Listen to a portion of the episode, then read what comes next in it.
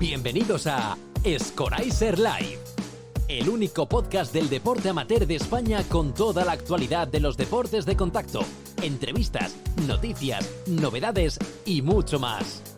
Presentado por Clara Rodríguez, Ibao Mesa, Scoraiser Live, por y para los deportistas aficionados del deporte amateur.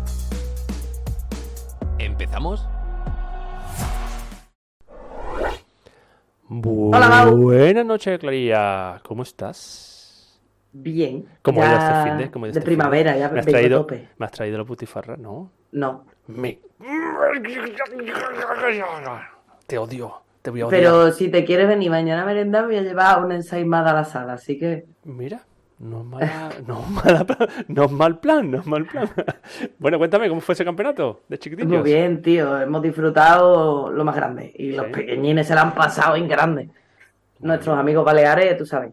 Nuestros amigos Miguel, Juan Pedro y demás nos han cuidado. Juan Pedro, Eusebio. eh, Hombre, ya está. Y la verdad que súper bien. Y ya te digo, nos regalaron dos, dos ensaimaditas. Juan Pedro siempre, tú Bueno, sabes bueno, y, la, que... y la lucha, y la lucha, que déjame La, la lucha es muy divertida. pues, Son nenes pequeños. Yo, además, me tocó. Puedo decir que he arbitrado con un olímpico, pero con un deportista olímpico. Me tocó pitar a los pequeñitos y, y estaba Moy echándonos una mano eh, de árbitro. Wow. Y entonces nos pusimos Moy y yo con los pequeñitos, nos lo pasamos en grande. Bueno, bueno, pues me alegro un montón. Me alegro un montón. No porque no haberme traído mi butifarra, pero bueno. Es- Ya, La butifarra no es de. La butifarra de no, la, Es la sobrasada, sobrasada, pero- me, me, me he confundido. Bien, va. Bueno, no pasa nada, no pasa nada. Yo, yo soy especialista en meter la pata, ¿no? Sabe ya. Tú come lo que sea, ¿verdad? Yo, si no. Mientras que esté bueno y con pan calentito. Que, y este fin de. Este fin de no me dejarás tirado, ¿no? Vendrás, ¿no? Tengo que ir. Estoy convocada. Estás convocada. Campeonato de Andalucía de MMA. Efectivamente. Bueno, hay alguna comunidad más que también tiene campeonato de MMA este fin de, Correcto, como por ejemplo Madrid. por ejemplo. Por ejemplo. Y, y el fin de semana pasado, Cataluña. Bueno, el fin de tuvo, semana ¿eh? pasado lo tuvo Ca- Cataluña, estuvo el torneo de Mallorca, también hubo la liguilla de clubes estos de pequeñines que hace Galicia. Mm, Bueno, había cositas, Ha había cositas. mucha, mucha. Sí, pero el MMA. Lo bueno es que este año está habiendo. Ahora preguntaremos a nuestro invitado, pero está habiendo mucha más gente en B que otros años, ¿eh? Sí, bueno, parece que la gente se va animando, ¿no? Sí. Y- No sé si, si bueno. los que nos escuchan no sé si saben que hay dos categorías. Categoría A, que es la, bueno, los, los amateurs, que ya llevan tiempo, ya llevan dos, tres años zumbándose. Bueno, y alguno que se mete que es B y se mete para poder tener pelea pelea, y... correcto. Y la categoría B son la gente que está empezando ahora a, a probar, a ver cómo, cómo le sale, ¿no? El tema. Pero bueno. Pero bueno, nosotros de MMA no entendemos. No, Yo me voy a yo creo que nuestro invitado entiende bastante más que nosotros. Me voy a buscar a alguien que. Espérate, a ver si lo digo todo. Cinturón negro de MMA, de la IMAF. Cinturón negro de judo, segundo dan. Cinturón negro de BJJ, segundo dan. Cinturón negro de sambo. Cinturón negro, negro de comba sambo. Entrenador nacional de tercera de grappling. Entrenador nacional de sambo. Entrenador, nacional de comba sambo. Entrenador personal de UCLM, que no tengo ni idea lo que es. Me lo ha puesto aquí David, pero no tengo ni idea lo que es. Experto coaching condicional deportivo. Eh, experto en Catman. 20 años de experiencia formando a, a- a- a- a gente que, que- que- que pega leches con panes. ¿Vale? Tiene un club que lleva siendo campeón de España durante 8 años consecutivos. Se dice pronto, ¿eh? Pero escúchame, si quieres que te deje más colgado, 6 medallas internacionales de MMA. Nah. Amateur. Bau, yo me ha llamado mucho la atención. Ofu. Eso de ser un experto en Kanban, ya te podía dar unas clasecitas a ti. Yo soy el Catman más. Yo aprendí en Catman en dos minutos. Oye, se hace así, así. Después le preguntaré un consejito. Bueno, lo dejamos pasar, ¿no? Dale caña. Muy buenas noches, Israel. ¿Cómo estás? Buenas noches, señores. Buena. Bueno, ¿Todos esos títulos los tienes tú? Sí, todos esos títulos. ¿Y te caben en la pared ahí colgados uno al de otro? Bueno, ahora no los tengo en la pared porque están, eh, eh, estoy recién, recién cambiado, pero bueno, algunas cosillas eh, sí que las tengo. por ejemplo, me, gusta tener las, las acreditaciones de, de los campeonatos, Ajá. los que he ido, eso sí lo tengo, lo tengo colgado por ahí. Eso nos pasa más de uno, eso nos pasa más de uno.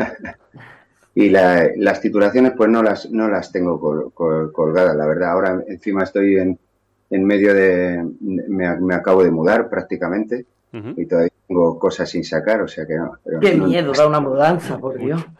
yo, había pensado, había pensado que para, para empezar y romper el hielo en la conversación, ¿no?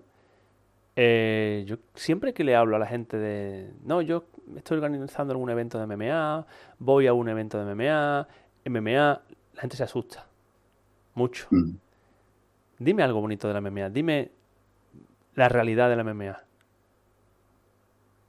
Bueno, eh, claro, esto, esto me, suele pasar incluso, eh, sobre todo con las, con las madres que, que, que nos, madres, padres que nos traen chavales que, pues bueno, pues eh, muestran inquietudes por, por este deporte y, claro, si uno, uno como siendo padre mete MMA en el buscador eh, y lo primero que le, que le va a salir va a ser algo que... Sangre, sangre, sangre. Evidentemente nunca me llega me llega el, el, chaval de por sí eh, solo, ¿no? Viene acompañado de sus padres y, y, bueno, pues me toca limpiar un poquito un poquito esa, eh, esa imagen, ¿vale? Que ya nos tocó limpiarla hace muchos años, porque en un principio este, este de, deporte, cuando yo empecé a practicarlo, eh, lo llamábamos vale, valetudo, o se llamaba, se denominaba valetudo. Correcto. Y bueno, pues en, aquella época, pues que hacíamos una eh, serie de cosas, pues que ahora no, no, no, estarían muy bien, muy bien vistas, pues hubo que cambiarle el nombre. Además, a raíz de un reportaje que hizo Mercedes Milá en el año 2003 y bueno, bastante sensacionalista para mi, manera de ver las cosas. Y, y, ahí se le empezó a llamar como, como se llama ahora en general eh, artes marciales mixtas, Mise Martial Art, MMA y, y, que te diga algo bonito de, de, este deporte, bueno, pues básicamente ya es un deporte reglado, eh, es un deporte que, está mm, basado eh, prácticamente ahora a nivel internacional y en competición en la seguridad del, deportista, eh, no es ni mucho menos una, amalgama de golpes, como, como, puede parecer cuando uno ve, además, entrar en, una, en, un octógono que además lo llamamos reja y, se cierra la puerta y entran dos, dos personas ahí a pelear en las que parece que, que, vale todo y, en, realidad es un deporte que es mucho menos lesivo que otros de los, de los que venimos. El, las MMA, eh, yo por ejemplo vengo, vengo del judo, vengo de la, de, la lucha greco y, son deportes eh, eh, muy lesivos por la exigencia de la competición deportiva. ¿Vale? Es, eh, deportes bastante injustos para mi forma de ver, pues tú pues, te ponen la espalda en el suelo, pierdes la pelea y no tienes una, una oportunidad de, de, volver a, a, intentar intentar eh, ganar, ganar, el combate y entonces haces cualquier cosa por no por no caer, por ejemplo, ¿vale? Eh, y ahí es donde vienen las lesiones, las lesiones de, de, rodillas, de lesiones de, codos y demás, lesiones que, no se dan en un deporte como, como el MMA. Eh, eh, bueno, se dan, se dan, pero, pero no se dan con tanta asiduidad, ¿vale? Hay muchas más oportunidades de, de, ganar el combate, ¿vale?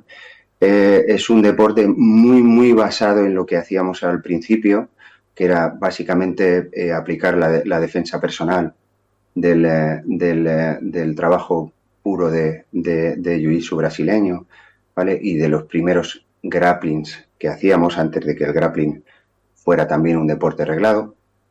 Eh, con lo cual son, son eh, aplicaciones de una defensa personal en la que eh, evitas hacer un daño excesivo al contrario para salir de una situación difícil. Me gusta decir que, yo básicamente entreno a los chavales y a la gente a la que entreno, sobre todo para que no les peguen.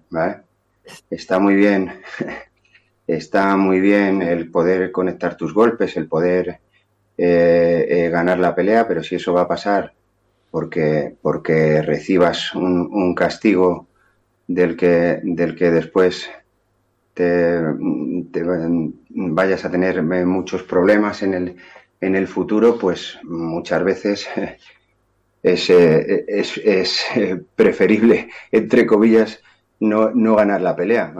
A, todo esto tengo, perdona, una, anécdota muy curiosa. La primera vez, eh, no sé si conocéis eh, eh, a uno de mis, de mis grandes referentes, a Oscar Sánchez Silva, que fue mi entrenador en, la, en, la, en, la, selección de, greco-romana.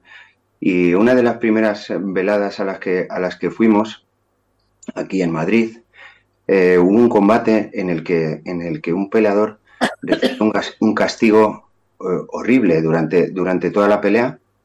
Y al final eh, eh, enganchó una, una, estrangulación, una guillotina en el tercer asalto, cuando él ya había sufrido ese castigo que y el otro, el otro eh, peleador prácticamente no tenía nada en la cara y entonces Oscar con, con, su visión, la visión que tiene deportiva es, le levantaron la mano al chaval que había, que había sufrido el castigo, que tenía pues diferentes lesiones muy evidentes en la, en la cara y el otro no, y se dio la vuelta y me dijo, había que pensarse muy bien quién ha ganado esta pelea.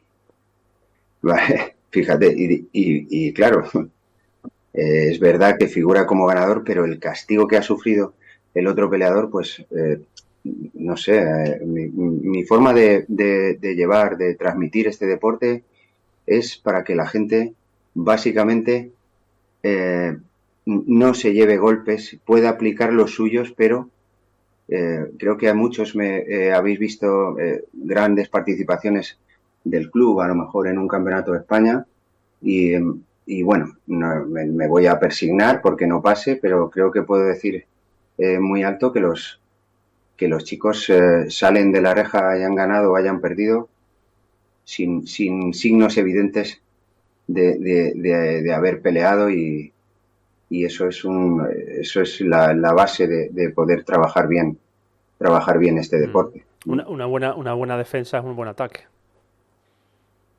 pues este en, este caso sí eh, mira pasa con el boxeo en el, el deporte el boxeo dicen que es el, arte de, pegar y que no te peguen y eso es lo que dicen no y, eh, me gusta aplicar eso eso a, a, las MMA también. Eh, hay muchas veces que oigo comentaristas y demás, wow, es que este es un, un, grandísimo encajador. Eh, muy bien, pero no, no, lo, no, lo, considero una virtud, ¿vale? Porque eh, acumulación de golpes en, en, la cabeza. Problema. Pues eh, problemas, problemas a posteriori, ¿vale? Entonces, yo, yo prefiero gente. No, no, no me gustan los, pelea, los peleadores eh, los peleadores. Los sufridores, los sufridores, ¿no? Los, encajadores, ¿vale? Intento que los chavales, por sobre todo, los chicos, pues eh, trabajen más a, no llevarse golpes, mucho cuidado, que, que, eso no quiere decir que no, que no tengan capacidad para, para acabar por encima o para golpear ellos. Entonces, ¿tú estás de acuerdo con la moda nueva que hay ahora? Bueno, la moda, las tendencias que hay de... Es que a mí la pelea de MMA, si no hay striking, me aburro. Yo eso del suelo no lo veo. Bueno, pero es que puede haber striking y que, y que no haya un castigo eh, excesivo para uno de los dos peleadores. Eh, el castigado sea uno nada más. Para otro también. De verdad. Es, cierto que, que, que, para el espectáculo en general, que al final pues eh, eh, este deporte depende, depende eh, mucho del, espectáculo, hmm. pues es más vistosa eh, para la gente una pelea que se desarrolla en el striking que una pelea que se desarrolla en el suelo, que pues hay que tener unas nociones bastante técnicas, técnicas para poder identificar simple y llanamente lo que está pasando para cualquier persona de a pie.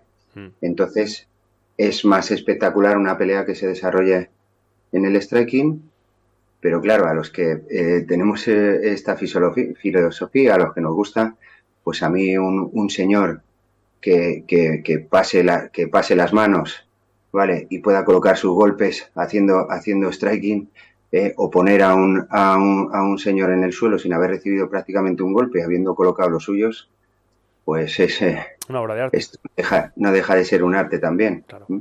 claro, claro. Efectivamente. Bueno, una cosa que no hemos dicho es que Israel eh, va a todos los campeonatos del mundo y de Europa que hay con la selección. No sé si estás como seleccionador, como entrenador de la selección. ¿Cuál es tu papel? Porque sabemos que Antonio está también de seleccionador nacional. No sé si eres segundo entrenador. Cu- Cuéntanos tú un poquito. ¿Cuál es tu labor en la selección española de, MMA? Sí, bueno, el, el coordinador eh, eh, general es, es Antonio. La figura del, del seleccionador nacional en el, en, el, en el MMA dentro de la federación, como tal, con esa palabra, pues, pues no, no, no existe. Digamos que Antonio es el, es el coordinador, el coordinador general y, y yo soy el entrenador nacional encargado de la, de la selección, sobre todo los últimos dos campeonatos internacionales. ¿vale? Mm. A otros, eh, muchos, pues, a- o a los anteriores, bueno, el primero, de el, el primero al que fuimos como, como, como equipo nacional fue en, en- en- en Las Vegas en el año 2016 Correcto. coincidió además con la con, con el U- la UFC número 200 donde donde peleó Enrique Enrique Wasabi Ujú. contra Sage Norcat y, y, y ahí sí pues claro eh, eh, los cuatro peleadores eh, que, que pudimos llevar eran de, eran de mi club y evidentemente pues también era yo el, el entrenador nacional ¿vale? que fue una experiencia increíble maravillosa dentro de la UFC Fight Week pudimos eh, entrar también en el, en el, en el pesaje de, de Enrique éramos los únicos españoles que, que había por allí Claro. éramos cinco o seis y, y yo creo que hay algún vídeo por ahí porque se nos oyó bastante. Estaba, el, eh, no, no- no me acuerdo cuál era, cuál era el pabellón, pero en ese pesaje pues se nos, se nos escuchó bastante. Y sí, eh, volviendo a la pregunta, perdona porque me voy por los, Tranquilo. por los cerros de Úbeda, pues eh, se, puede, se puede denominar así, pero la figura como, como tal de seleccionador en la, en la, en la federación, en el equipo nacional, pues no, eh, di- digamos que no existe como tal. Hay un coordinador y un entrenador nacional o un maestro nacional, porque el entrenador nacional de nivel 4, que es la, el, el grado, el- la, la titulación que tengo yo, pues, pues, pues sí, soy yo. ¿eh? Mm. Pero en un campeonato de Europa un campeonato del mundo, tú no solo haces de entrenador y de. O de haces- a mí me han dicho por que- tú haces de mami casi, ¿no? Bueno, bueno, esto... Son eh, jóvenes, ¿no? Tienes que controlarlo. ¿Cómo es? Cuenta, ¿cómo es un campeonato del mundo? Pero de- no, no desde la jaula que lo vemos todo. Entramos en la IMAF y vemos los combates y lloramos o reímos o lo que sea, ¿no? No, no, por dentro. ¿Cómo, cómo funciona desde que llegamos? ¿Cómo, cómo es? Bueno, eh, la verdad es que, eh, a ver, yo tengo experiencia en otros deportes, campeonatos internacionales, pero, pero, pero he de decir que desde que, desde que trabajamos en, la Federación Internacional de Artes Marciales Mixtas, eh, estos campeonatos internacionales, o sea, ha habido que, que, que aprender sobre la, mancha, la marcha sobre, sobre su funcionamiento. ¿vale? Mm. Eh, bueno, eh, llamarme mami, eso es lo que dice muchas veces. Pero espera un Me- segundo, espera un segundo. Porque cuando he dicho esto, el chat ha empezado a escribir la gente y decir, Israel es el más grande, no podéis imaginar el trabajo que realiza Israel con el equipo nacional de MMA. Una pasada. Y Ad- Adri Oye. MMP dice, gestiona todo el equipo, se ocupa de todo. Sigue, sigue, porque tenía que, tenía que cortarte, perdona. Sigue, sigue. ¿cómo, cómo puedo? Eh, Si amplío esta imagen, sí que. la podrías ver, sí. Oh, Sí, eres el porque- entrenador más grande más- y, y gran entrenador. Bueno, yo te lo voy leyendo, no te preocupes. Vale, vale. Bueno, pues Marquitos Eh, 72, a ver, eso- MMA Revolut Extremadura, Es decir, que tienes, tienes aquí tus fans, ¿eh? bueno, son, eh, eh, bueno, probablemente sean, ahora intento ampliar la imagen porque será, eh, será gente que haya vivido, que haya vivido eso, porque ya te digo que es muy peculiar. Bueno, vamos a trabajar sobre un ejemplo, sobre este último, este último campeonato del mundo en, en Serbia.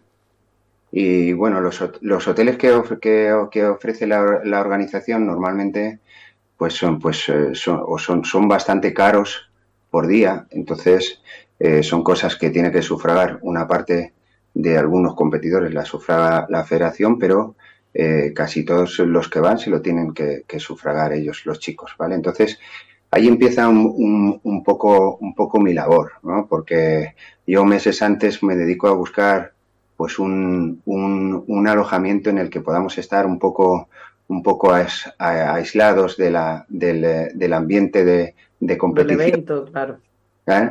Eh, eh, luego, luego hablaré de, de, del porqué, de cómo trabajar la motivación de los, o cómo me gusta trabajar la motivación de los, de los chicos de, de nuestro equipo nacional a ese nivel, pero entonces busco, busco un, un alojamiento que, que, reúna las condiciones que necesitamos, ¿vale? Pues es que, que todo el mundo forme un grupo homogéneo, que tengamos controlado eh, las, las, las, comidas y la, y la, suplementación de los, de los chicos, ¿vale? Que podamos muchas de ellas eh, eh, hacerla nosotros, bueno, o, o, hacerla yo, porque los últimos aparatos, el cocinero, el cocinero era yo, no sé si habéis visto algunos directos, pues se ven cómo están los, en una mesa general y, y todos estaban en mi, en, en mi bungalow en este caso, que encontré una,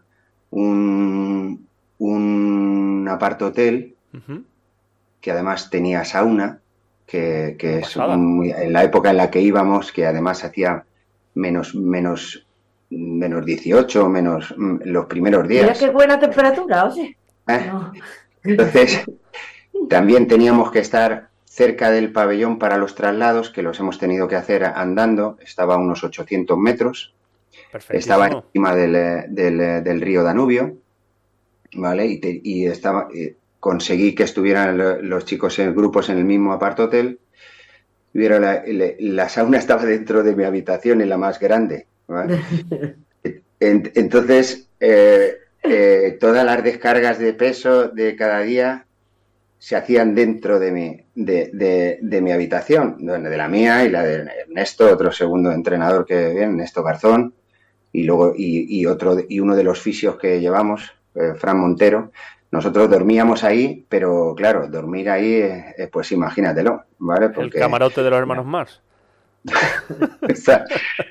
¿Qué, hemos hecho? Pues eh, eh, bajar las, las, las, placas que tenían en cada habitación, todas al mismo sitio, aunar mesas, el espacio daba para ello, dentro de la habitación. Entonces, pues ahí eh, es, es, muy importante en, en, el, en cómo, cómo, me gusta a mí llevar el, el, ajuste de peso de los chicos, aún, aún llegados allí, que cada uno tiene su trabajo con su entrenador y eso es lo prioritario, o con su nutricionista o con su dietista, ¿vale? Pero luego hay un trabajo general que hay que, que hay que cuidar, que, que, hay que cuidar mucho con cada chaval, con cada chaval o con cada o, o con cada grupo de, de chavales, ¿no? Mm. Pues ahí estaban eh, los andaluces por un lado, eh, estaba, pero todos juntos estaban los canarios que conseguí que, que, que se metieran todos juntos, los de Madrid, cada uno estaba metido en un bungalow, pero todos hacemos un, un trabajo de, de, reunirnos, sobre todo las cenas para mí son muy importantes, las cenas y, y lo que cenar en, en después de hacer las descargas, entonces pues me gusta tenerlo controlado, hacer la cena para todo el mundo y que, y que luego encima eh, y, y, me gusta que primen las, las buenas sensaciones en los, en los ajustes de peso. Ahí hay un, por ejemplo, recuerdo a, Miguel Navarro, Manguelo, que es un chaval al que le tengo mucho, mucho aprecio, un deportista de lujo. Y, una, y una de las noches, eh, Isra, pues, eh, ¿puedo comer, puedo cenar algo? Digo, ¿has bajado el peso? Sí, por debajo de la... Digo, sí, pues vamos a... Cómete un poco de esa verdura que he hecho, ¿vale? Eh, y claro, eh, normalmente la verdura, él, sobre otras veces que sí que le he llevado yo el peso, pues es, pensó, madre mía, ¿de dónde voy yo con un plato de verdura ahora? ¿Vale? Digo, échate un buen plato de verdura y cómetelo. Y, y no sé si lo estará viendo, pero seguramente, digamos, empezó a comerse el plato de verdura y de repente me dice, oye, Isra, pero esto, pero esto está muy bueno. el chaval no había comido verdura en su vida. Eh, eh, no, eh, pues yo, yo, en su día pues sí le, le, di, le di sus pautas de trabajo porque trabajaba conmigo en el campeonato para el ajuste de peso, en el anterior campeonato, pero claro, hasta que no he hecho, porque pues a mí me gusta eh, utilizar las cosas que no podemos utilizar para darle eh, eh, a, la, a, la, comida que la que vas a, a, a utilizar para, para, bajar el peso una, una, buena sensación, que te produzca un, un, una buena sensación cuando está entrando. ¿ves? Fíjate que una verdura, verdura rehogada con un poco de ajo en polvo y pimienta, no lleva nada de sal, y al claro. final, oye, pero pica un poco, pero es agradable. Pues claro que pica, claro. la pimienta tiene un efecto claro. termogénico, te viene bien y está muy bueno de sabor. ¿eh?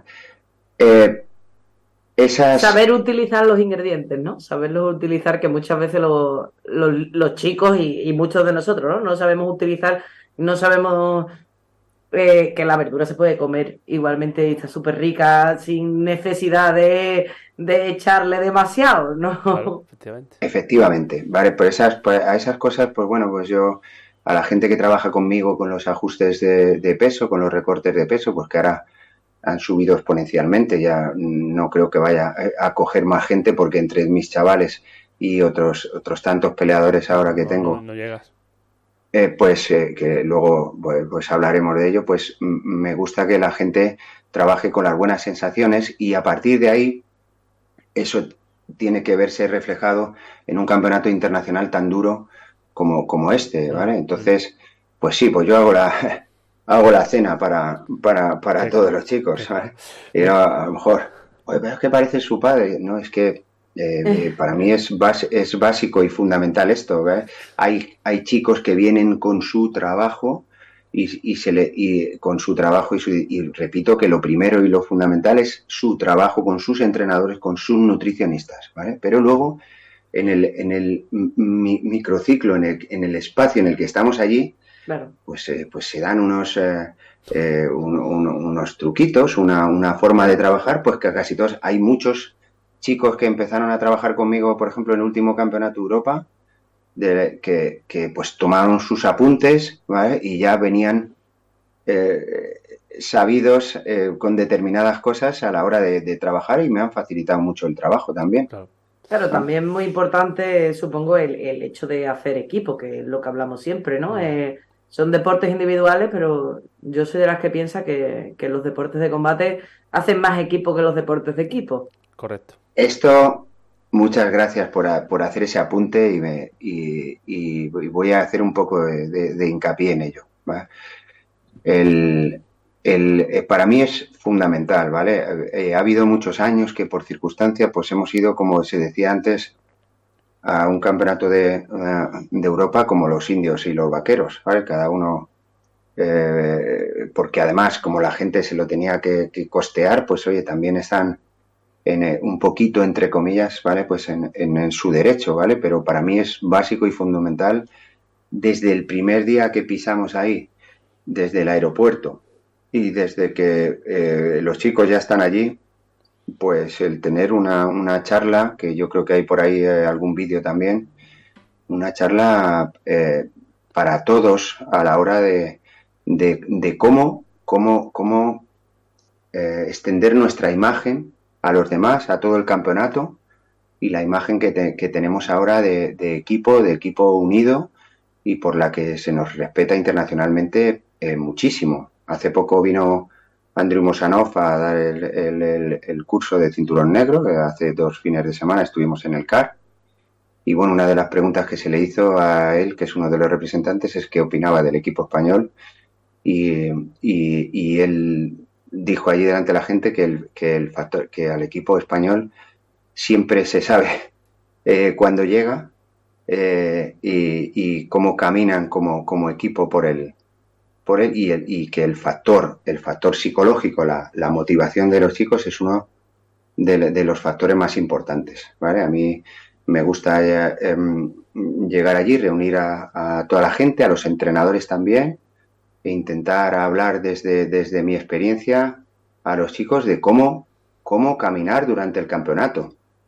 Eh, eh, porque hay equipos, equipos que lo hacen, lo llevan haciendo años. véase los rusos, o toda la, todos los países de las antiguas repúblicas rusas, ¿vale? Pues como, como Kazajstán, Tayikistán, Uzbekistán. Todos los están. Que, es, todos los están, sí.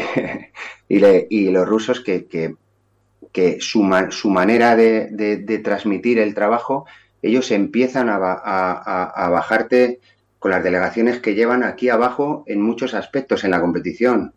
Eh, Uzbekistán, 52 peleadores, eh, caminan por la competición como si te estuvieran menospreciando, ¿vale? Pero no es así, es que es, una manera de trabajar. Yo les digo a los chicos, quiero que, quiero que les miréis a los ojos, quiero que cuando vayamos en vamos a empezar eh, eh, a cantar El que viva España de Manolo Escobar desde, desde el momento en que nos sentemos en la grada, pues esto lo hacen mucho también los mexicanos y tuvimos un, un, pique ahí en la grada el primer día de la inauguración, un eh, pique sano. Eso es bonito. Porque ¿eh? es muy bonito, pero quiero que miréis a los ojos a los competidores. Quiero que, que, que, después de que la de sonreír, la de sonreír. Eso, después, y que no se os acerque nadie a, hola, ¿qué tal? Mira, me llamo tal, vamos a pelear. Eh, por favor, ¿vale? después de pelear, me das el Instagram, hacemos lo que sea, pero ahora mismo vamos a, porque dentro de, unas horas nos vamos a, tener que literalmente meter Dar de la mano por los dientes, sí, hablando mal y pronto. Digo, entonces me gusta tener esa charla con los chicos, que vayan eh, como un equipo homogéneo, que, que, se apoyen los unos a los otros, que dentro del pabellón, eh, que si uno, alguno tiene una duda, pues no siempre tiene que estar el entrenador por el otro siempre va a haber alguien ahí con experiencia que en, el, que poder apoyarse, ¿vale? Y que, y que no vaya la gente por el pabellón de menos, o sea, no tenemos por qué. Eh, este año, por ejemplo, si no hubiera habido los dos, los dos errores que otra vez hubo con dos, los dos grandes aspirantes que teníamos, como Miguel Navarro o, Tony Martí, en, eh, en, en, las decisiones arbitrales, si, si esas dos medallas se reflejan en el, en, el medallero, eh, hubiéramos terminado la competición los números 5 del ranking del medallero. ¿Vale?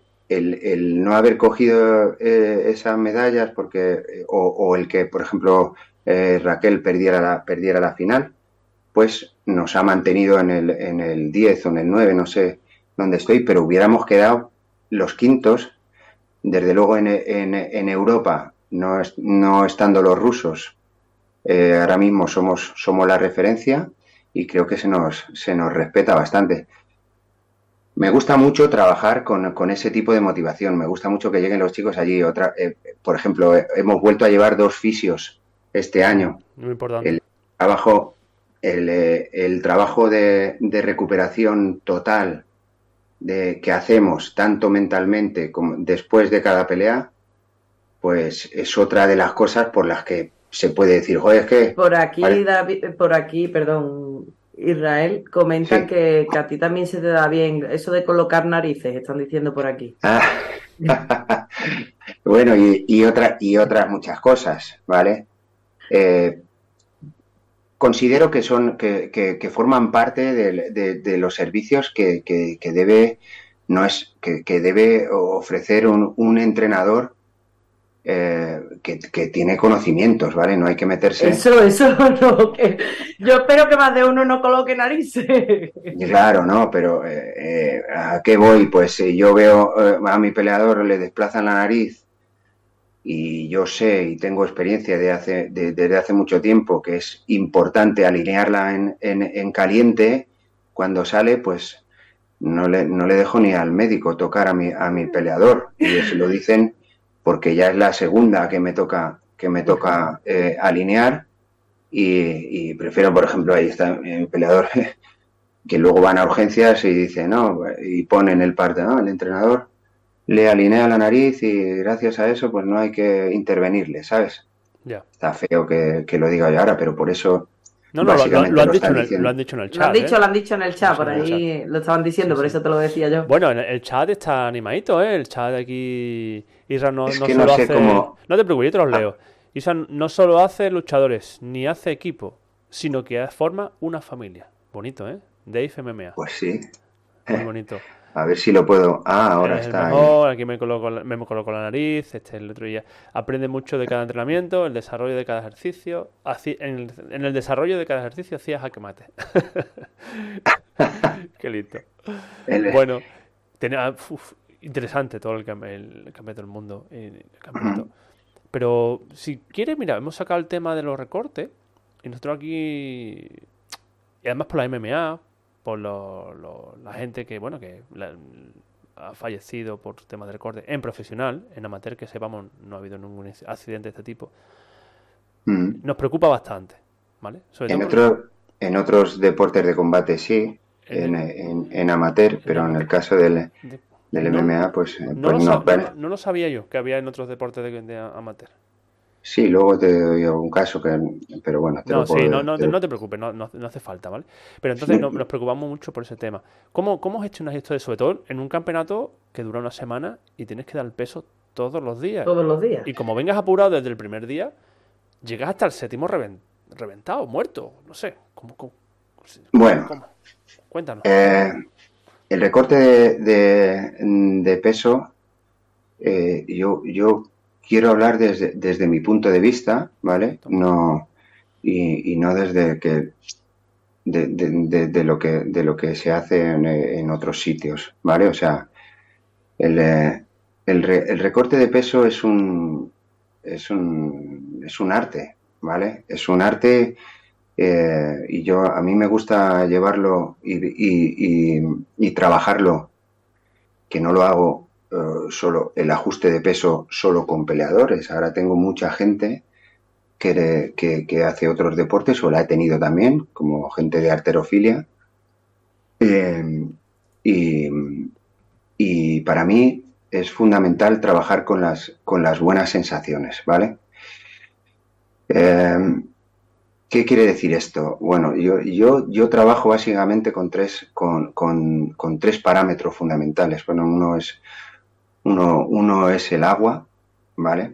Eh, el, el otro son los hidratos de carbono, ¿vale? Para el recorte, Para el recorte. Ajá. El otro son los hidratos de carbono. ¿vale? Y, y claro, yo sé por qué dices eh, ahora para el recorte, pero bueno, voy a dar un poquito Sí, sí, sí. eh, un- una explicación de, de cómo lo trabajo yo y por qué, y el entrenamiento hasta el, hasta el último día de la, de la competición, ¿vale? Eh, eh, desecho mucho el trabajo con la, con la proteína, ¿vale? No me gusta eh, eh, tener a un, a, un, a un peleador, a un luchador, durante tres semanas previas a un evento con una, con una dieta hiperproteica, ¿vale? Y muy baja en hidratos de carbono, porque porque esto provoca muy malas sensaciones, ¿vale? Provoca muy malas sensaciones y, eh, y, eh, no se puede literalmente eh, pelear mentalmente contra un, contra un rival dentro de, dentro de una reja y no entrenar correctamente tres o cuatro semanas antes, ¿vale? No tienes azúcar Este- con que pensar tampoco.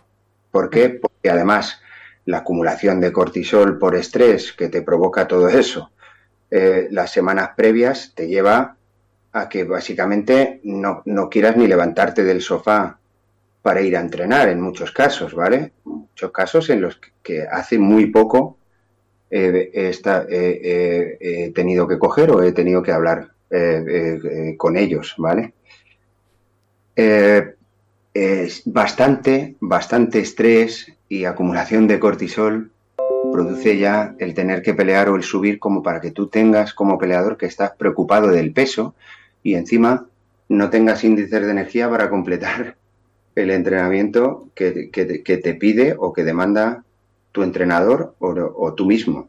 ¿vale? Esto es básico. Entonces, esos tres parámetros para mí son fundamentales y eh, el, el trabajo de la suplementación correcta y mantener los índices de energía por las nubes hasta el último día.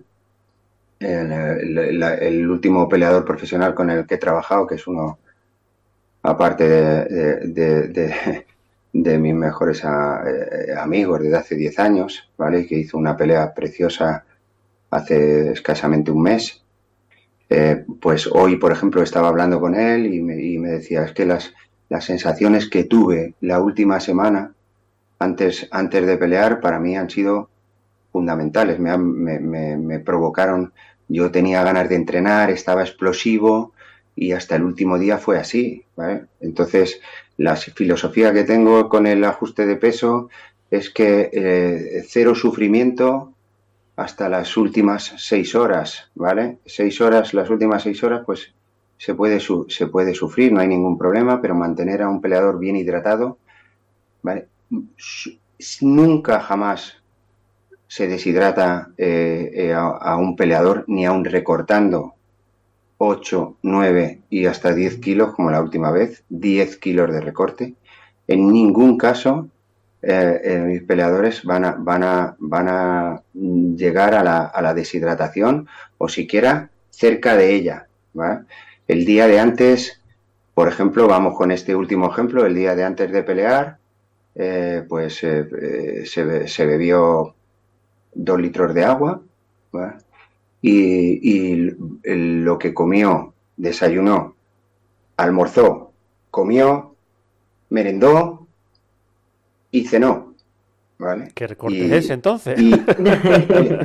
Y, y, solo, solo en esas cinco comidas que hizo, cinco ingestas, solo entraron hidratos de carbono, ¿vale? Y, de, y, y, frutos secos en, su cuerpo, ¿vale? Y de todo el carbono de absorción, de absorción rápida, imagino. Eh, bueno, eh, tú ten en cuenta, tú ten en cuenta que la no, la no deshidratación tienes que trabajarla desde las tres semanas anteriores, ¿vale? Si tú, con, si con sobrehidratación, imagino. Sobrehidratación eh, por parte del agua, ¿vale? Pero tampoco una eh, sobrehidratación extrema, ¿vale?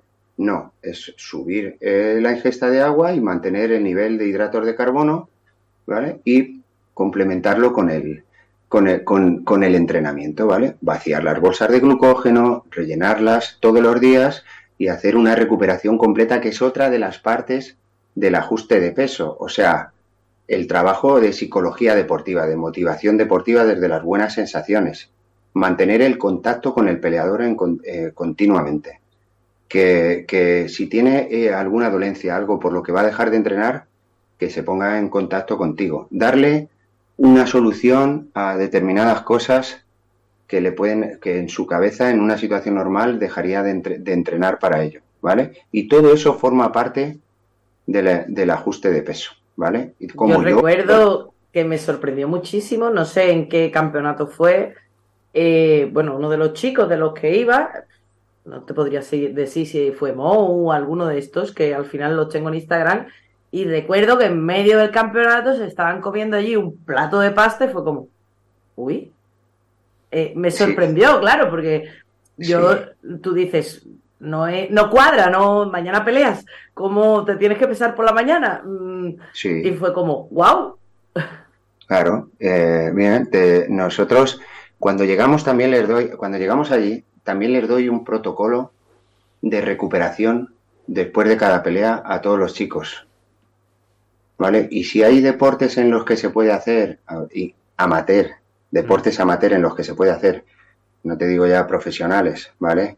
Por ejemplo, el ciclismo, pues el ciclismo profesional, eh, pues un, ciclista tiene que completar una, eh, cinco puertos, 250 kilómetros, y al día siguiente tiene que volver a correr.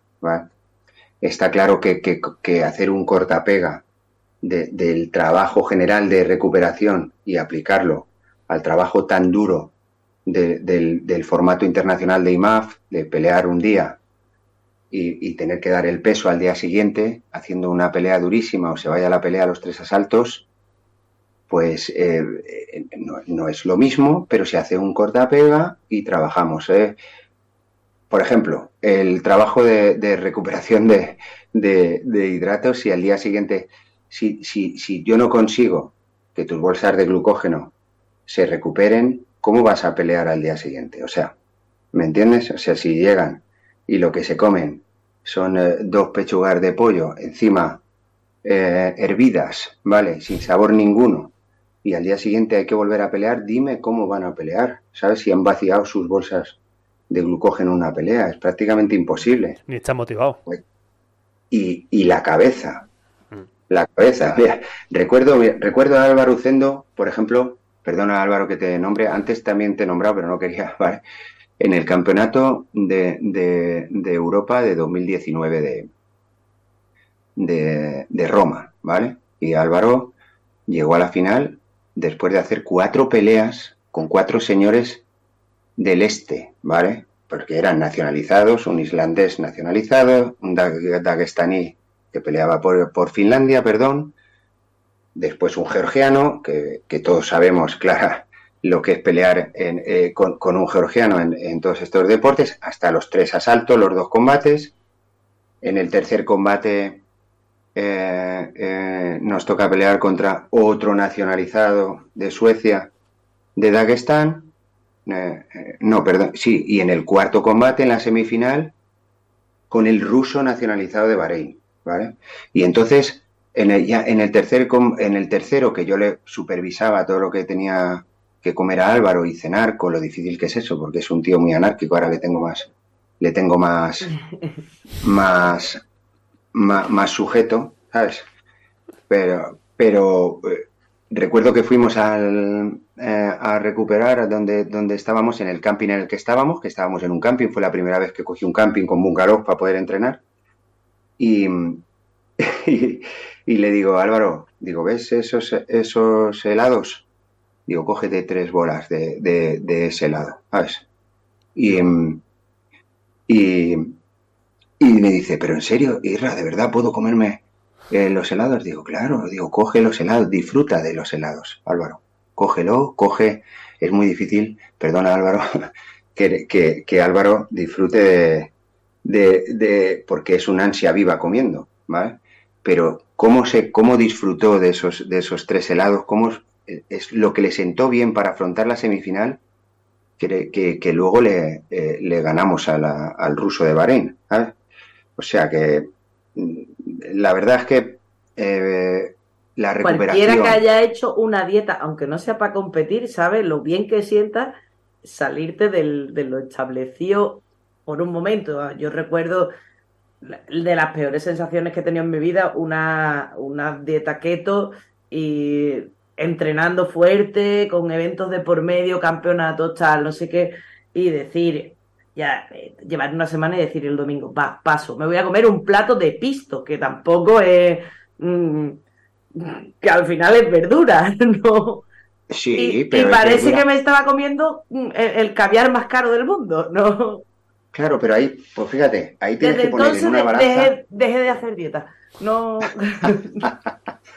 Mira, ahí tienes que, que, poner en una balanza, en una balanza, las buenas sensaciones que te, que te va a producir ese pisto, eh, por favor, que, lleva tomate, que lleva tomate frito y ya estamos en, medio de la competición, ¿me entiendes? O sea, ¿qué me va a provocar esto?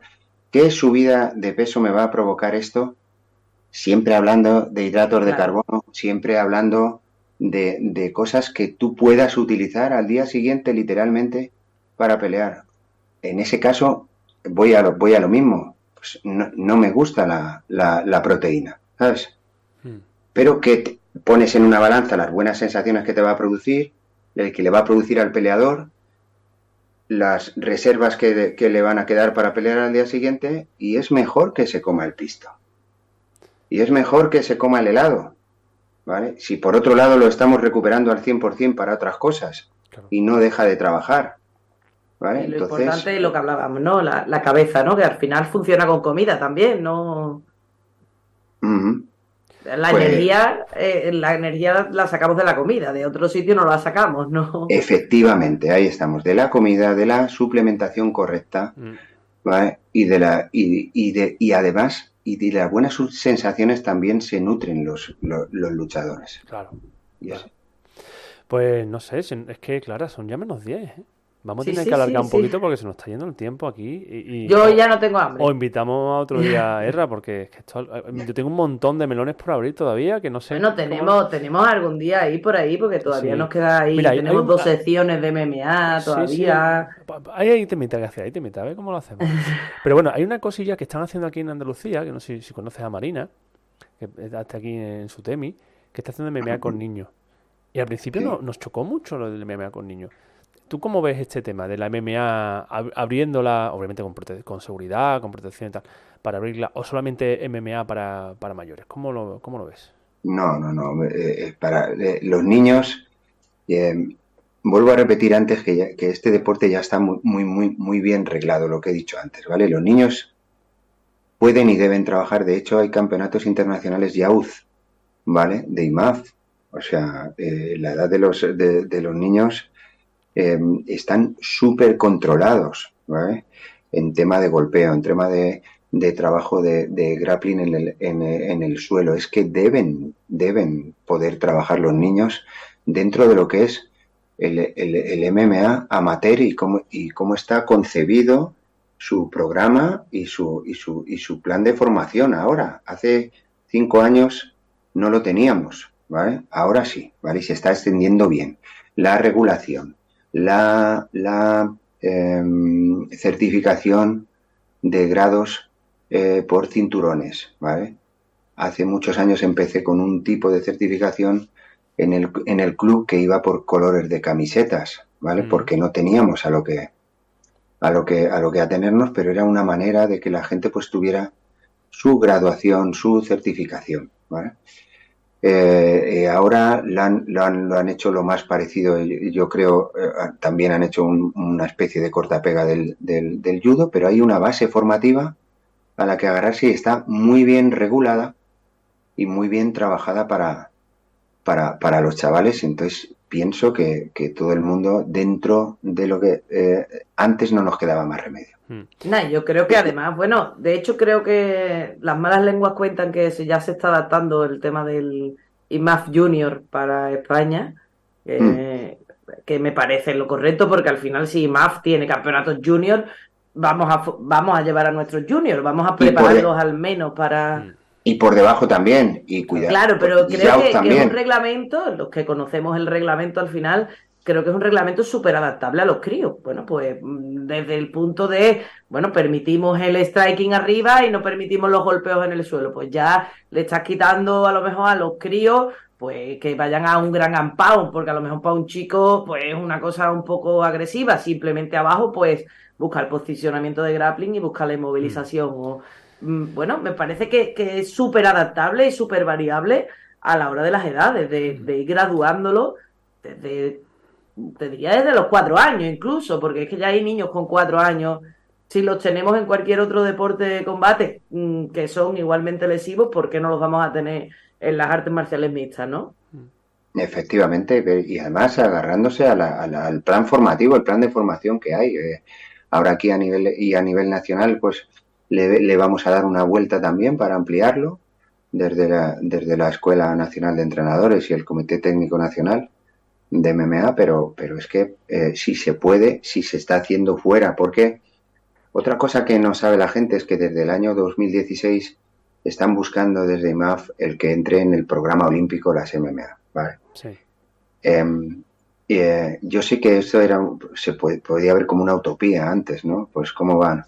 Eh, pe- pero es que ahora está muy cerca de, muy, muy cerca de pasar porque sabéis los procesos y, lo- y- y- y lo- y los controles que debe pasar un deporte para poder entrar en el programa olímpico y la cosa eh, eh, está muy cerca, muy cerca de suceder porque el programa SAFE que tiene IMAF para los deportistas es que es de protección absoluta hacia el peleador, ¿vale? Hacia el luchador. Y entonces eh, eh, se ha cuidado mucho ese trabajo y de ahí que haya saque- saca, salido las primeras competiciones ya infantiles internacionales.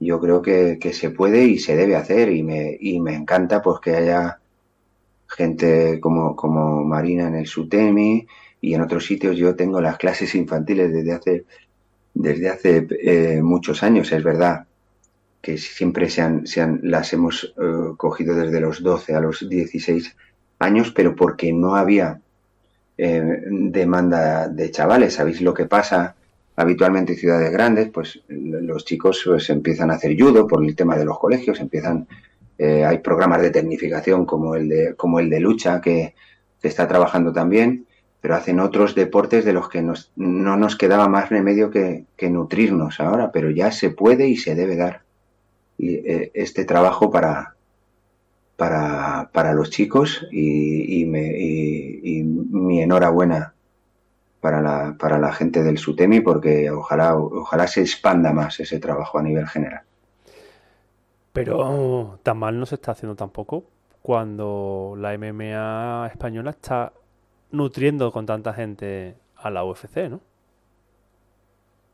Pues eh, sí, pero eh, eh, yo, yo creo que, que este, resultado, o sea, este, esta siembra general que es de hace pocos años, va, va, a explotar dentro de muy poco. O sea, todo lo que viene por debajo ahora, que, que en el trabajo amateur que se ha hecho desde todas partes, desde todas partes, desde todos los clubes que hay ahora mismo, ¿vale? Y, de, y desde los entrenadores que, que me gustaría que tuvieran eh, eh, en general un, un, mayor reconocimiento todos los entrenadores. No hablo de, sino reconocimiento del trabajo que se hace en, en cada club. ¿vale? Los clubes son la base, son la base de todo. Ahora mismo, eh, pero todos los entrenadores y ahora mismo eh, hay,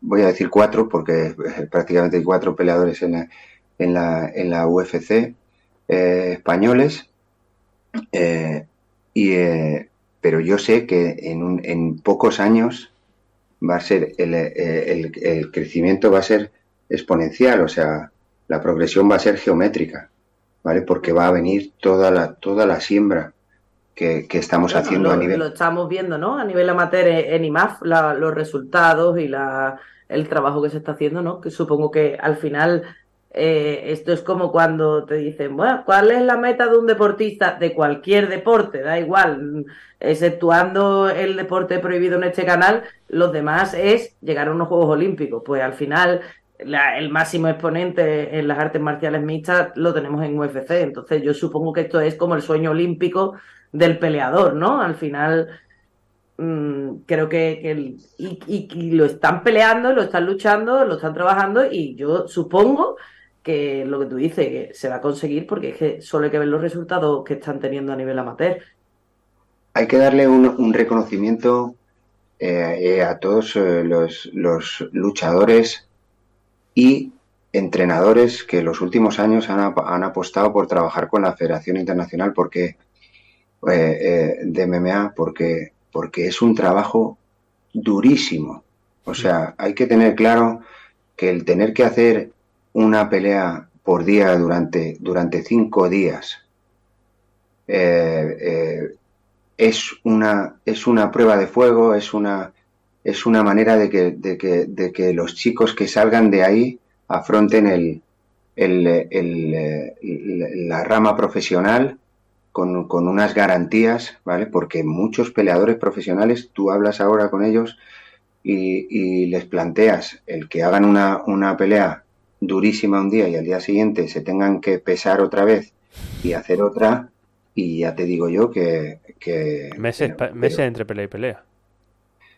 Le, efectivamente, ¿vale? Meses, y, o sea, y cuidado que otra de las cosas que me gusta hablar con, con, con, los chicos al llegar es que sean conscientes de que en este país por infraestructura no nos queda eh, más remedio que hacer un campeonato de España en el que en el que todas las peleas se hacen el mismo día. Eh, el año pasado ya por fin las de clasificación un día y luego las finales en otro. Eh, las de clasificación, si tú tienes que hacer tres peleas en un mismo día, los que venimos de estos deportes sabemos lo que es eso. Habrá mucha gente que dirá cuando me vean los campeonatos, Joder, pero es que trae una cami dos camillas y dos. Eh, sí, claro, pero es que. y cinco peleas. y cinco es que un, un chico tiene una pelea durísima con un extra round, como me pasó el año pasado, con el, con el, con el campeón de España de 77 kilos y le, en, en, en la pelea en cuartos de final, ¿vale? Con un extra round. Y luego hay que hacer la semifinal y se va casi hasta las 10 de la noche. Hemos empezado a pelear a las, a, las 10 de la mañana, ¿vale? Y hemos tenido, nos le hemos levantado a las 7 en el, eh, para hacer el pesaje. Eh, señores, yo cuando llego allí les digo, ¿hay alguien aquí en esta competición de todos estos países que hay aquí que haya tenido que hacer ustedes, como, como ustedes, cuatro peleas en un día para quedar campeones de España? Tres peleas para quedar campeones de España. ¿De verdad creen que hay alguien, que hay alguien de todos estos países que, que puede eh, equipararse a eso? Nadie, ya les digo que no hay un campeonato más duro que el campeonato nacional eh, español de MMA.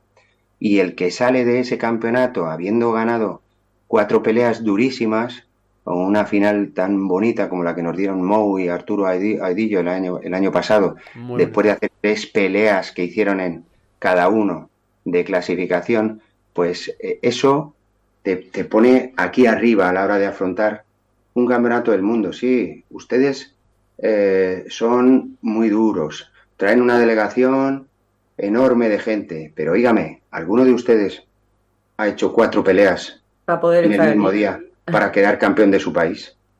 De verdad, alguien, me gusta, hay muchos referentes de, que yo tengo a, a nivel de entrenamiento y no son solo de, nuestros deportes, ¿vale? Yo, eh, para mí, eh, Luis Aragonés, por ejemplo, era fue, fue siempre un, referente a nivel de, entrenamiento, ¿no? Y cómo trabajaba la motivación del, del, equipo nacional cuando estaba ahí. Hay muchos vídeos de esa motivación. Entonces, a mí me gusta que los chicos entiendan, ¿vale? Que, que si tienen que mirar a los ojos a un señor cuando llega allí y, y ponerle y, y sentir que, nadie, y que encima se la han tenido que costear básicamente ellos, ¿vale? Y he hecho cuatro peleas en un día para quedar campeón de España. ¿Usted qué ha hecho? ¿Va a venir aquí eh, a quitarme por lo que yo peleo? Eso es salir a, eh, a pelear eh, con, un, con una motivación extra, ¿vale? y me gusta que lo sepan y lo entiendan los chicos. Es orgullo para todos me Recuerda, Me recuerda a la de bueno, muy parecida, ¿no? A la que hacía Caparrós cuando había un derby, ¿no? Que le encendía los ojos a los deportistas, ¿no? Ah, claro, les empapelaba. Claro, que, que, él haya hecho una referencia a ese deporte prohibido en este canal. Te calle, hombre. Pero tú ya para, ¿eh? Escúchame, hace hambre, así que déjame hablar. Pero les le empapelaba los vestuarios, ¿no? A los deportistas para que, para que se encendiesen al salir, ¿no? Pues... Mm, mm. Efectivamente, bien. Y, no, y eso es, eh, hombre, muchas veces se han filtrado vídeos de, las cosas que decía y otra serie de cosas que podían eh, parecer comentarios eh, xenófobos o racistas. Ah, lo que estaba encendiendo a sus deportistas y al final no. efectivamente, están motivando a un equipo nacional y, a un deportista a, a, que a que entienda a que entienda la situación, la, la situación el marco social deportivo que tenemos en, este país y que eso le dé una, una, fuerza extra a la hora de, oh, Dios mío, es que voy a pelear con un, con, con, un ruso, ¿vale? Pues yo soy español, yo soy español y, me, y he hecho cuatro peleas, cuatro peleas para quedar campeón de España durísimas. Hmm. Y encima se han quedado en mi país eh, eh, tres señores que podían estar aquí igual que yo, pero que han tenido que, pelear conmigo. O sea, yo estoy representando a mi país. O que me ponga eh, pues las boinas que me pongo. Pues las boinas que me pongo, que son, pues al final son, son identificativas. Eh, eh, y, oye, que salga uno, mira, la zona de calentamiento, no sé si os han hablado de la, de la zona de calentamiento. No, no, no. Os voy a contar una anécdota, no sé si me estoy extendiendo mucho. Nada, tú no, te preocupes ya, yo cuando yo empiezo a, pegarle bocado a Pau en la cabeza ahí, ya... no te preocupes porque todavía nos queda una pregunta. Tú termina, termina. Vale, hay, un peleador magnífico eh, nuestro, un grandísimo peleador que pues le tocaba en la zona de calentamiento, pues ya después de haber el sorteo, teníamos varios rivales de, de otro país que lo está pasando mal, pero que son de los primeros del ranking mundial con delegaciones enormes, y nos vamos siempre al este y demás. Entonces, entramos en la zona de calentamiento y, yo llevo mi altavoz, siempre yo lo llevo, pero bueno, eh, no lo enciendo hasta que no vamos a entrar. Un megáfono de esto. Eh, no, no, es un altavoz. Ah, un altavoz para que se oiga la música, ah, que es lícito en la zona de calentamiento y demás. Y de hecho hay muchos países que lo hacen, pero están ahí un poco. Y entonces eh, yo iba directo hacia donde estaban la delegación con la que nos tocaba. Y me dice, Irra, no, no, que ahí están eh, estos señores. Y le, y le miro y digo, espera un momento, nos vamos allí mismo, a donde están ellos, no pasa nada, allí mismo y tranquilo, y ahora te vas a, sentir mejor, ¿vale? Y entonces yo enciendo el altavoz con Manolo Escobar y que viva España, ¿vale? Y entramos por la zona de calentamiento y nos plantamos al lado de la, de la delegación más grande que hay, además con las que tienen que pelear. Digo, quiero que te pongas aquí a calentar con tu música, de, con nuestra música, delante de estos señores, ¿vale? Y que eh, fuera para ti como algo, estás en tu casa, ¿entiendes a lo que voy? Quiero que, que, sepan ellos que esta, es, que esta es nuestra casa, aunque no lo sea. Entiéndelo de esta manera, ¿vale? Manolo Escobar como eh, una... Eh, tengo un mix ahí de los chichos y los chunguitos y me, y me encanta. Qué arte, qué y, arte. Y lo pongo en la zona de calentamiento cuando están los chicos y, es nuestra música. Ole. no más que tengo que decirte eso. Ole. bueno, yo me, gustaría cerrar eh, eh, el programa de hoy. Yo, la vamos a tener que invitar otra vez, Clara, esto está claro. Sí, yo creo que sí. Clara, es increíble que no, Bau, que no, que no puedo ampliar el, el, donde viene el chat. Yo no sé por qué. Bueno, aquí, en la porque no lo veo, ¿no? Es que nada más que te, están haciendo la pelota. Una y otra vez, uno y otra Tampoco quiero dorarte la oreja. bueno, bueno, menos mal. Eh, bueno, la preguntilla que te quería hacer es la siguiente. Eh, este año estamos viendo que los campeonatos autonómicos mm, se están multiplicando por dos la participación. Bien. Sobre todo a nivel tanto en B como en A. ¿Qué, esperas tú del campeonato de, junio, no? Creo que es el, campeonato de España o, final de mayo. campeonato de España de MMA. ¿Qué crees que va a haber ahí?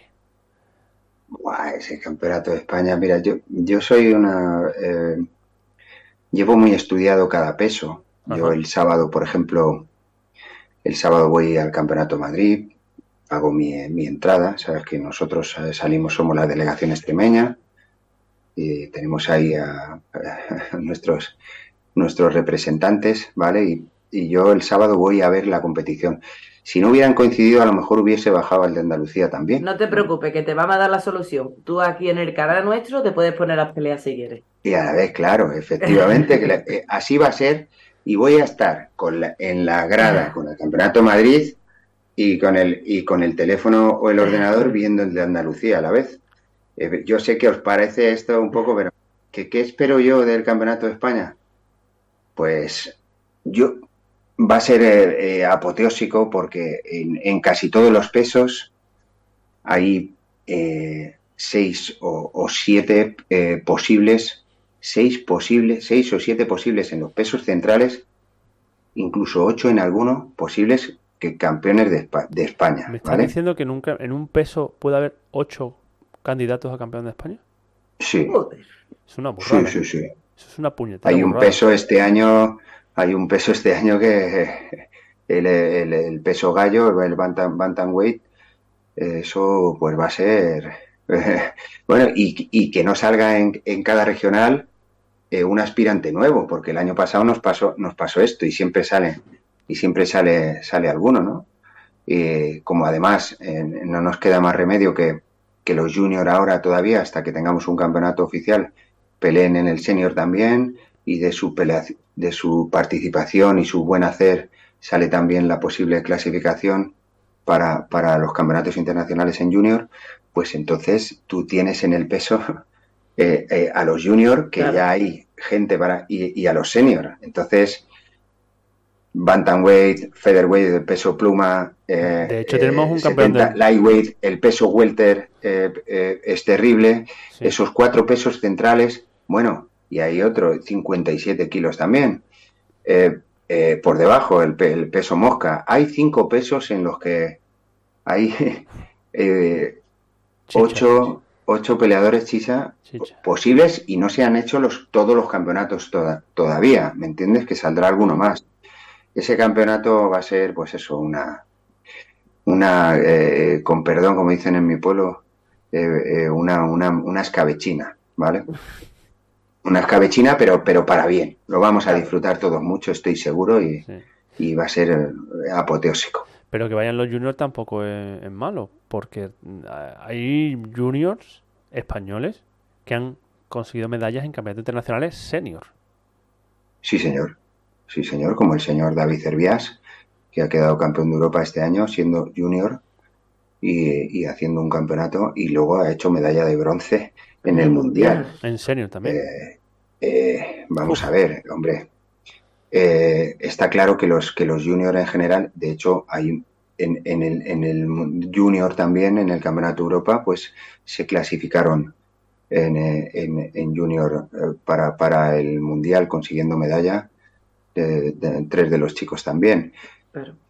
Eh, vamos a ver, el junior ahora es, un, es un decir por todo lo que venimos y lo que hemos hablado de la siembra hay muchos chavales que ahora tienen plataformas donde pelear y que, y que a lo mejor han perdido durante todo el año, pero sí, pero, pero o, han perdido dos peleas y, no, no, tienen el récord, pero tienen claro cuál es el objetivo, que el objetivo final es el del Campeonato de España.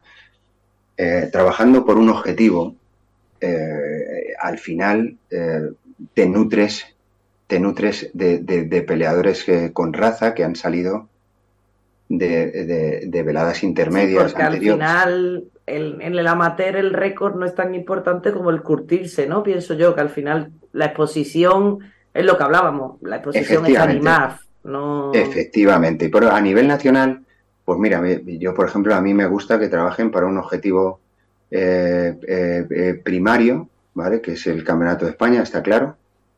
Pero todo lo que pasa anteriormente y para quitarle presión a los chicos a la hora, pues pues son peleas, son entrenamientos un poco más duros.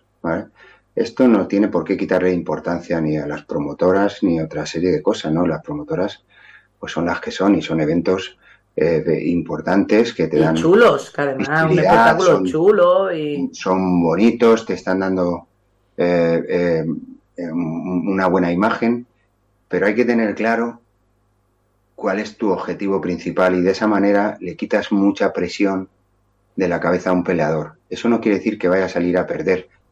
¿Quién sale a perder en, eh, estos deportes? nadie sale a perder.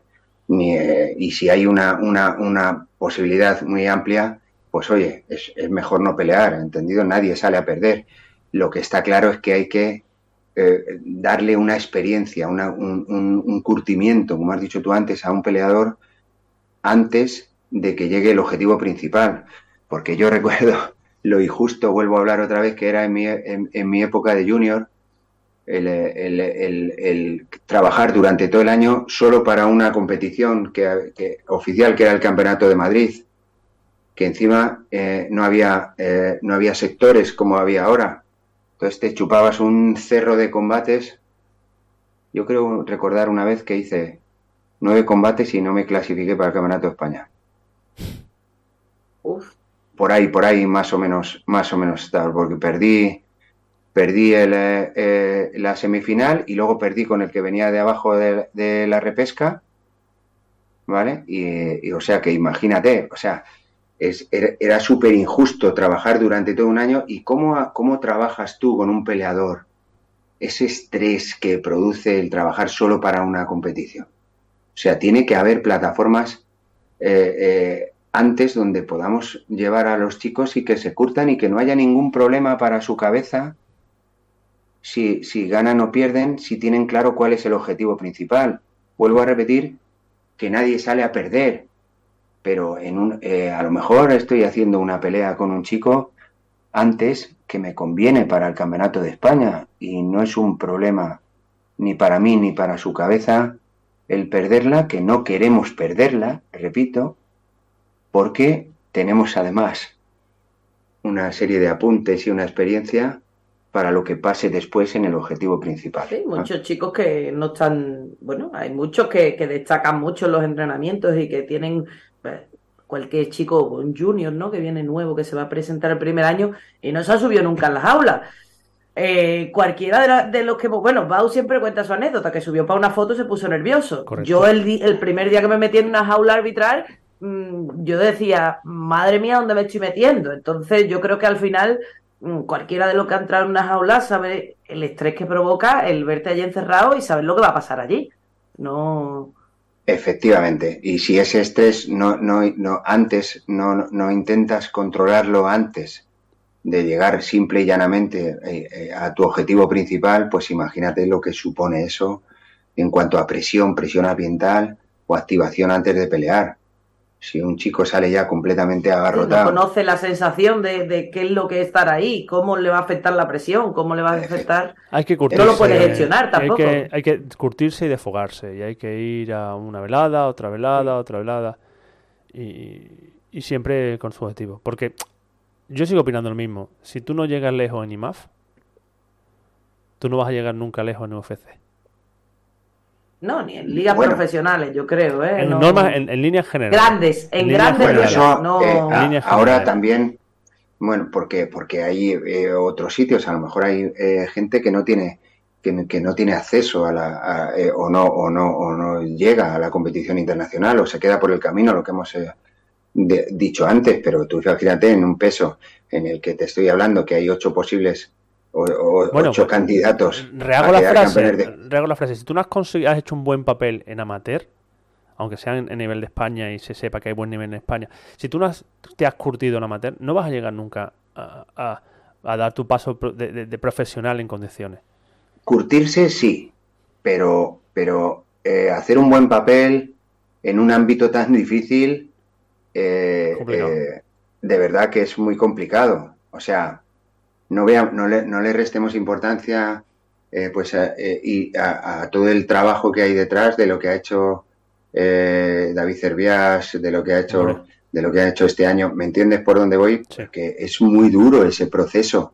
entonces, y, antes, y hay mucha gente que no ha llegado hasta ese punto, pero que por el camino eh, eh, se ha curtido sin llegar a ganar, ¿vale? Hacer un buen papel fuera. No, bueno, el buen papel no, significa ganar. Creo que nosotros la expresión el buen papel no significa ganar, sino que hagas una pelea con, perdón por la expresión, con dos cojones. Es decir, que aunque el rival sea superior que tú, no, no Yo lo que... porque te ha ganado, porque te ha ganado simplemente, el superior que tú porque te ha ganado, sino el hecho de que tú como peleador has sido un buen peleador, aunque hayas perdido, pero has sido un buen peleador. No, eso sí, pero esa es la historia. ¿no? Nosotros, esa es la expresión que él quería. Hacia, hacia dónde, voy, hacia dónde decir, mi crítica siempre va hacia el luchador que hace cuatro peleas. Amateur. Y ya amateur y ya se cree el rey del mambo. Vale. Entiendo, y quiere saltar a profesional. Entonces se lleva toreando en plazas todos los fines de semana por dos duros en lugar de haber hecho un buen papel, no, me, no, implica ganar o, perder medalla, implica hacer un buen papel, es decir, tener dos huevos. Sí, o acumular, o acumular experiencia. Efectivamente. que acumular experiencia, que hay gente que sale a pelear allí y está peleando con un tío que tiene... Eh, eh, porque porque en, en, Rusia y en las repúblicas rusas esto es una religión y pelean prácticamente cada fin de semana. Correcto. Y vas a pegarte con un tío que tiene 40 peleas acumuladas. 200 peleas. ¿Entiendes? Y otras muchas en otros en otras especialidades, ¿vale? Que eso te curte también. Eh, al final eh, la, experiencia te la, te la, tienes que coger de, de, en acumulación de combates, en, en pelear. Que, y, y, y, MAF es un campeonato clasificatorio, ¿vale? Pues hay que hacer un clasificatorio primero para poder llegar y a lo mejor hay mucha gente que, no puede hacerlo por cualquier razón o que no llega o que está trabajando en otros sitios. Hmm. Pero se puede hacer un trabajo paralelo en, en, amateur, ¿vale? Y acumular esa experiencia. Y perder muchas peleas en amateur, que no es un problema, y dar el salto a profesional, ¿vale? En el momento correcto. Y, y, y, y, mantener el récord el récord profesional impoluto, que eso puede que pasar. Ese es el importante realmente, ¿no? Es lo que yo quería decir antes con el récord amateur al final importa lo que importa. Y, cuando pegas el salto es donde tienes que dar la cara de verdad, ¿no? Y bueno, imagínate, imagínate si entra el deporte en el, en el programa olímpico.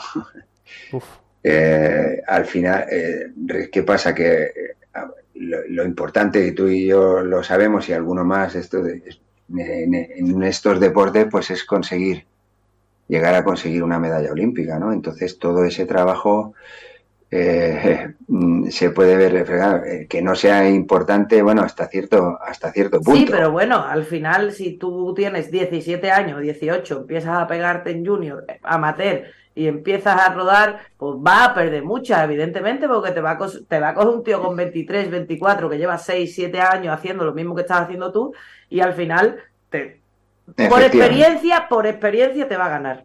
Es decir, a no ser de que salga eso, bueno, un David que ha hecho un trabajo maravilloso y aparte tiene un talento increíble. No es porque influye muchísimo también, ¿no? Sabemos que el trabajo es lo más importante, pero joder, es que hay quien nace con talento. La MMA, la MMA está de moda. La MMA está cogiendo una fuerza brutal. Y la MMA, la verdad es que es un deporte que cuando lo vas conociendo, te va gustando cada vez, cada vez más, ¿eh? cada día más, poquito a poco. y, yo, y yo reconozco, ¿eh? y yo confieso que soy de los que odiaban la MMA la primera vez que la vi. Digo, ¿qué, qué, qué, es esto? Y cuando la vas entendiendo poco a poco, la vas viendo, eh, eh, la, vas la vas amando. La MMA amateur, la profesional, yo no la soy tan seguidor de la, de la profesional, no, no, me gusta tanto. Pero la, la amateur es, es un deporte que yo lo asocio también mucho a que realmente... A ver, ¿cómo lo digo? Eh, para mí el, MMA no es un deporte nuevo que se ha hecho con la mezcla de todas las artes marciales. No. Es el retorno al arte marcial original que hacíamos en, Grecia. El pancracio original. Es decir, que realmente es, el, es una, un revisitado, una revisión del, del deporte antiguo, ¿no? el, origen de, de, todas las luchas, ¿no? No sé, ¿no? Sí, sí, así es. Eh, de hecho, eh, te, remontas a las primeras Olimpiadas y, efectivamente pues existía el pugilato y, y, la, y la lucha grecorromana y luego... la lucha, la lucha libre, la lucha normal. La grecorromana después, pero bueno, sí. La grecorromana es posterior, ¿vale? y, una, y una fusión de las dos que era el, el pancratión, eh, ¿vale? Y entonces una, eh, eh, realmente sí, eh, digamos que, sean, que al principio se, se extendieron todos esos deportes, sobre todo en los, en los siglos previos al siglo XX, y la tendencia natural ahora pues es a la, a la, gracias a Dios, desde hace 20 años a la, a la pelea completa, a la, a, la, a la, lucha completa, a la fusión de todos esos deportes. claro, cuando, cuando tienes conocimientos amplios del trabajo de suelo, del trabajo de, desarrollado y demás, o, otros trabajos que tienen muy poco bagaje, eh, como, como, los trabajos de pared o de, o, de, reja, que tienen poco bagaje en el tiempo y son muy bonitos, y, es lo que realmente me gusta. Me gusta de este deporte, de verdad, lo que, eh, porque tú dices que se está volviendo a fusionar. Y, y, sabes lo que me gusta de verdad, que es que está en continua evolución. Sí. ¿Vale? O está en continua evolución, yo pienso eh, que, hay que estar continuamente formándose, que hay que estar continuamente formando con cosas nuevas a los peleadores. Un día sale una cosa, oye, mira, pues este señor hace esto de esta manera, ¿vale? Ojalá tuviéramos más trabajo de metodología, metodología de, entrenamiento del que nutrirnos, pero bueno, eh, hay mucha gente que, que, ha hecho aquí las cosas desde la buena base que estamos haciendo en el plan formativo o desde la buena base que están haciendo ellos en, en sus clubes. ¿eh? ¿vale? Entonces, eh, realmente la evolución continua eh, es, es, lo bonito de un deporte, porque yo, yo, vengo, lo que he dicho antes, de deportes que al final están enclaustrados en, en, su, en su normativa deportiva, ¿vale? Y no, y no, y, y no solo no se permiten el lujo de expandirse y de evolucionar, sino que es que están involucionando, poniendo cortapisas a la competición y otra serie de cosas. De momento eso no pasa en el MMA, gracias a Dios.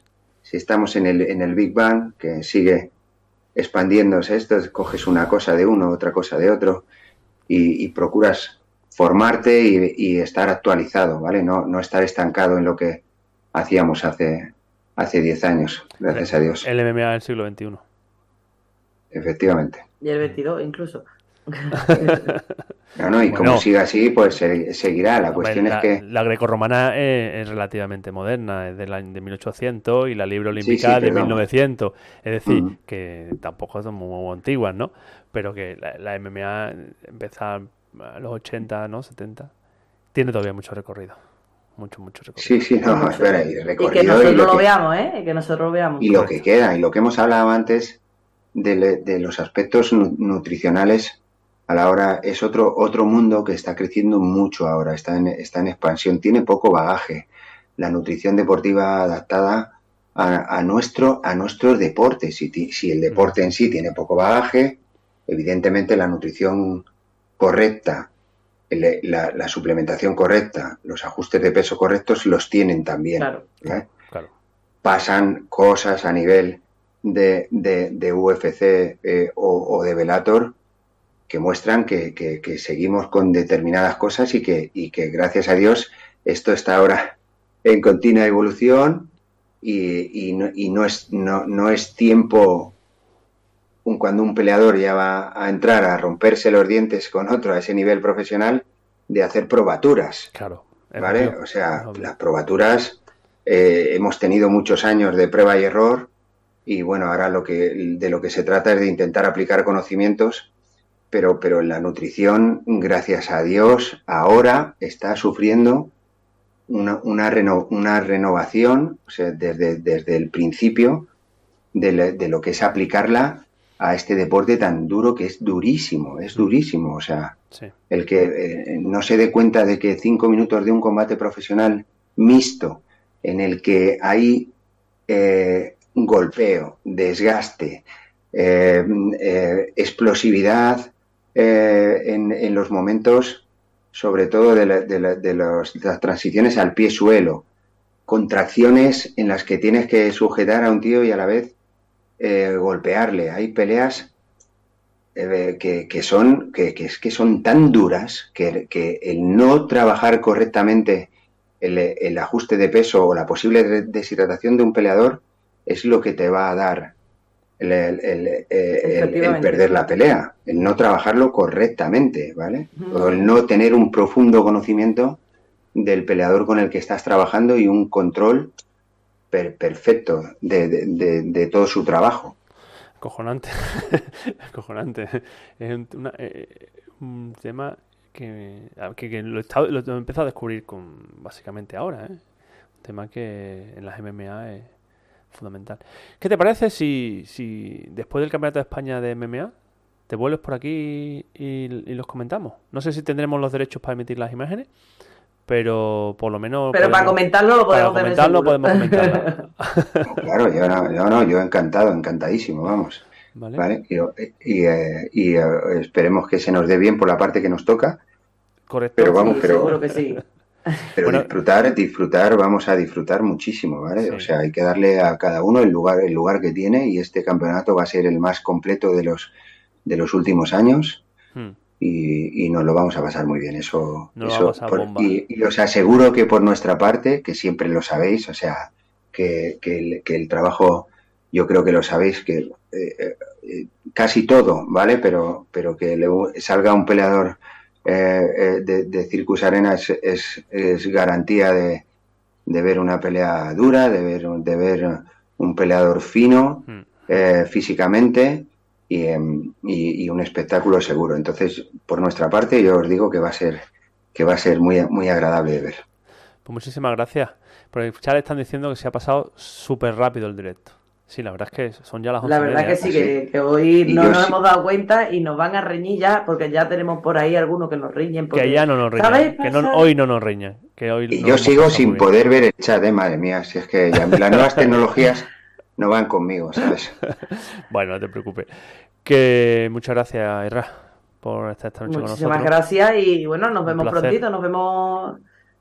Bueno, seré seguro que apareces por algún campeonato. Nos vimos Ah, no, hace eso poco sí. en Asturias, pero Eso, eso, da- darlo por hecho, todos ya lo sabéis, ¿vale? Que a lo mejor os dais la vuelta y ya está, los gritos y la voz chillona de, de lo- del- de del señor equipo, el equipo de, de Extremadura, que además veníais al campeonato de, de Langreo, veníais súper in- in- uniformado, ¿eh? Me dio una envidia esa mochila chulísima. Digo, joder, Sí, señor. Vale, ahí. Y mira, en el campeonato de. Hemos metido dos, dos de los chicos en el campeonato de Europa de, de Israel de, en, en Combat De Sambo. Sambo. Y, Ajá. Sí. Correcto. y, y la verdad es que se nos dio bastante bien y, y- y chavales con posibilidades además. Bueno, pues deseo mucha, Bien uniformados. mucha, mucha suerte, no solo a los tuyos, sino a todo el equipo nacional que va al campeonato de Europa de Combat Sambo y a los que van a, a Sambo también. Y bueno, a ver, ya iremos viendo cómo van. cómo Iremos van hablando, iremos hablando de ello. Bueno, muchas Muy bien. gracias. Un beso enorme Muchas gracias. nos vemos pronto. Gracias, gracias de corazón, chicos. Un abrazo, hasta luego. Hasta luego. Uh, Y yo, Clarita. Vaya. yo hablaba un poco hoy, pero porque Vaya pasada. este hombre tiene muchas cosas que decir. ¿eh? Pero vaya pasada. Flipa, ¿eh? Vaya pasada. Yo, a ver, a ver, un campeonato del mundo es un campeonato del mundo, pero ese nivelazo de control del peso. A mí me ha encantado lo del altavoz. Me ha encantado, yo me ha encantado. Yo con, no... tu, con tu Manolo Escobar. Ole. Ay, Dios mío. Mírame, me he pensado hasta en un campeonato de esto, irme de ahí de groupie, tú fíjate, de lo, de, de lo Tú, emocionado que me ha estás puesto. loco para eso, tú estás Hombre, loco para y eso. mamá, a ver si me... tú, Ya veremos, ya veremos. Bueno, Clarita, un beso. Bueno, Nos vemos vamos. este sábado. Por cierto, este sábado el streaming de el campeonato Desde por la mañanita. es desde por la mañana, pero solo para suscriptores. ¿Vale? Ah, vale. Eh, hemos- Así que cogéis los Prime y los y lanzáis, lo así. lanzáis, correcto. Sí, Y porque hemos llegado a un acuerdo con, con la promotora y, la- y el, el acuerdo es que sí podíamos eh, streamearlo, pero solo si eh, eran para suscriptores o, pues, bueno, de Paganini, básicamente. Que, que estaba, que estuviera un poquito cerrado. Correcto.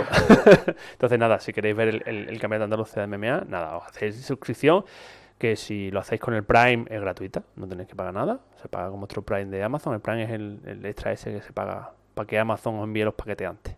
Si Bau se lo, os lo tiene que explicar, vamos mal. Si no, escúchame, escúchame, hay gente que hay que explicárselo, sobre todo los de mi edad para arriba. Claro, ustedes me llamáis a mí que yo os lo explico, porque si lo tiene que explicar Bau... no.